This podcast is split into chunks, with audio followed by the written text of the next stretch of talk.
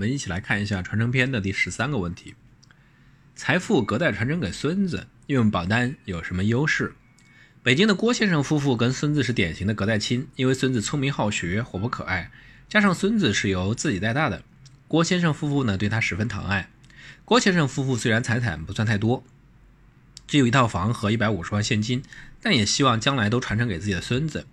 房产呢办理了赠与过户手续，已经到了孙子名下。现在老两口正在考虑现金该怎么传承。在跟律师交流之后呢，郭先生决定通过购买人寿保险的方式进行传承。为此，他给自己配置了一份人寿保险。为什么郭先生选择利用人寿保险把现金传承给孙子呢？接下来来给大家做一个分享。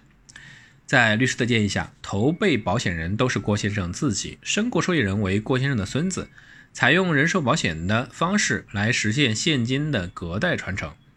能够充分达成郭先生的传承意愿，因为保险合同中明确指定了身故受益人，所以呢，能够确保现金给给付给孙子手中。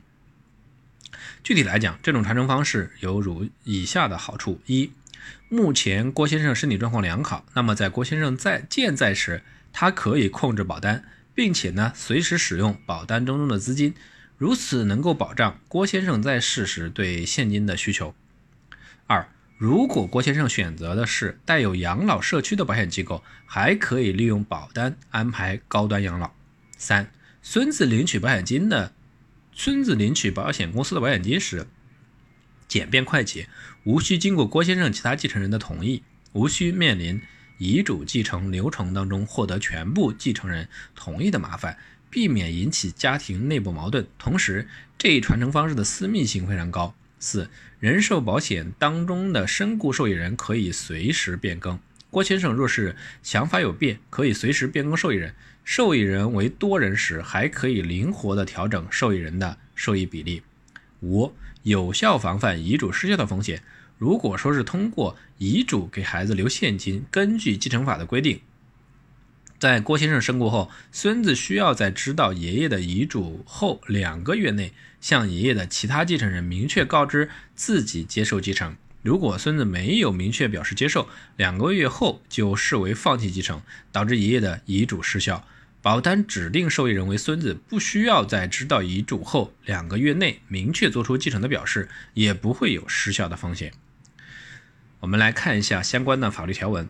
最高人民法院关于保险金能否作为被保险人遗产的批复，根据我国保险法规有关条文规定的精神，人身保险金能否列入被保险人的遗产，取决于被保险人是否指定了受益人。指定指定的受益人呢，被保险人死亡后，其人身保险金应付给受益人；未指定受益人的，被保险人死亡后，其人身保险金应作为遗产处理，并且呢，可以用来清偿债务或者赔偿。继承法第十条。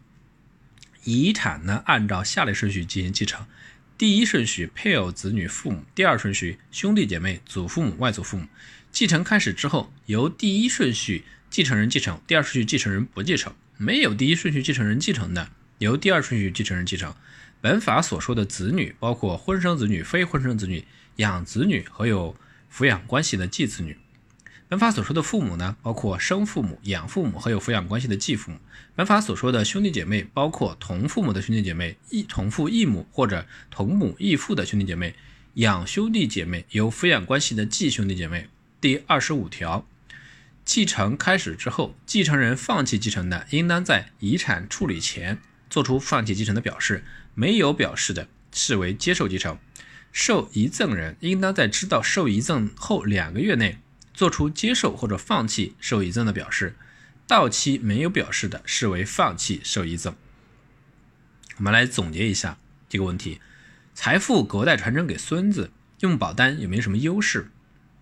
作为投保人来讲的话，优势是随时使用保单的资金，利用保单安排高端养老。三、随时变更身故受益人，非常灵活，控制权非常明显。那对于身故受益人来讲的话，高速快捷的拿到保险金，避免遗嘱继承的诸多麻烦，而且呢私密性高，同时呢无遗嘱失效风险。这个呢是针对这个问题的分享，感谢您的收听。